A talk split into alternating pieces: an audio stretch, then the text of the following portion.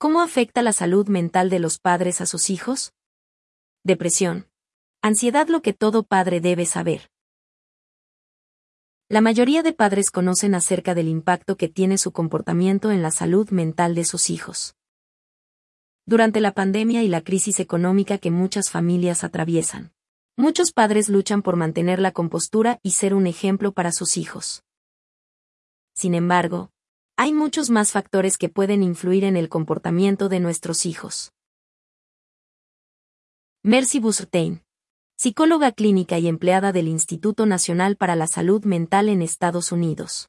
Menciona que los hijos de personas con desórdenes de ansiedad son de 4 a 6 veces más susceptibles a desarrollar desórdenes similares a lo largo de su vida. Al igual que los hijos de padres con depresión son de 3 a 4 veces más susceptibles a sufrir de depresión. A menudo estos desórdenes aparecen en la infancia y adolescencia. Bernstein añadió que la relación que existe entre padres e hijos es bidireccional y compleja. Algunos estudios muestran que en algunas ocasiones un niño muy ansioso puede ocasionar que sus padres demuestren menos afecto o sobreprotección. Lo importante a mencionar es que los padres no tienen la culpa. Las enfermedades mentales deben ser consideradas como otro tipo de enfermedad. Después de todo, no culpamos a alguien por tener diabetes. Eli Lebowitz, director del Centro para el Estudio de Desórdenes de Ansiedad en Niños, de Yale concuerda con esta visión. Sin embargo, esto no significa que no exista una relación entre la influencia que tiene la conducta de los padres sobre la salud mental de sus hijos. A menudo la ansiedad y tristeza puede ser manejada sin ayuda profesional y, a veces es necesario buscar ayuda y tratamiento. De cualquier manera, esto puede causar daño a la salud mental de nuestros hijos a largo plazo. Lo más recomendable es aceptar nuestras dificultades frente a nuestros hijos y modelar una respuesta saludable para ellos. Los niños observan a sus padres para comprender su propia realidad y el mundo. Todo eso comienza en la infancia.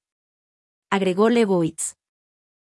También señaló un estudio en el cual los niños responden a ciertas expresiones faciales de sus padres al momento de decidir si debían gatear sobre un piso transparente.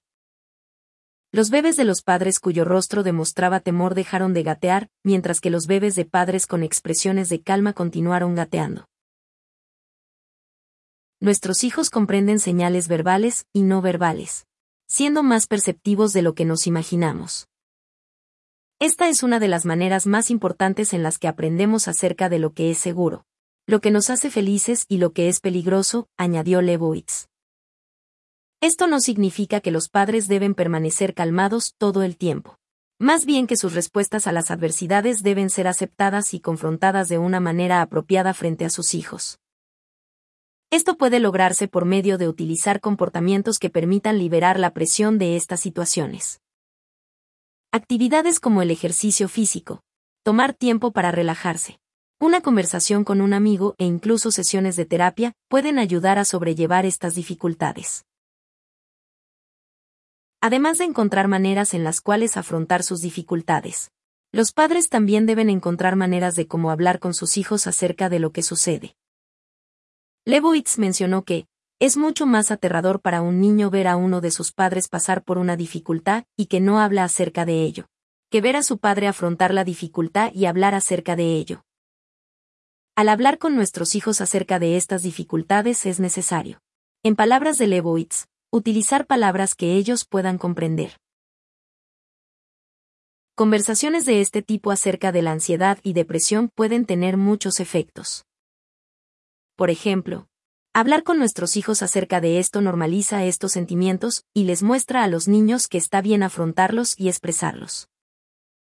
Segundo, la comunicación asegura que los niños comprendan que ellos no son los responsables por la ansiedad y tristeza que atraviesan sus padres. Por último, cuando los padres hablan acerca de cómo ellos intentan lidiar con estos sentimientos, les están mostrando a sus hijos una manera adecuada de lidiar con sus propias dificultades y sentimientos. Lebowitz menciona que es necesario que los padres les demuestren a sus hijos que tienen la confianza que tolerar el estrés y que todo estará bien. es necesario hacerles saber que tenemos la certeza que ellos también pueden afrontar el estrés.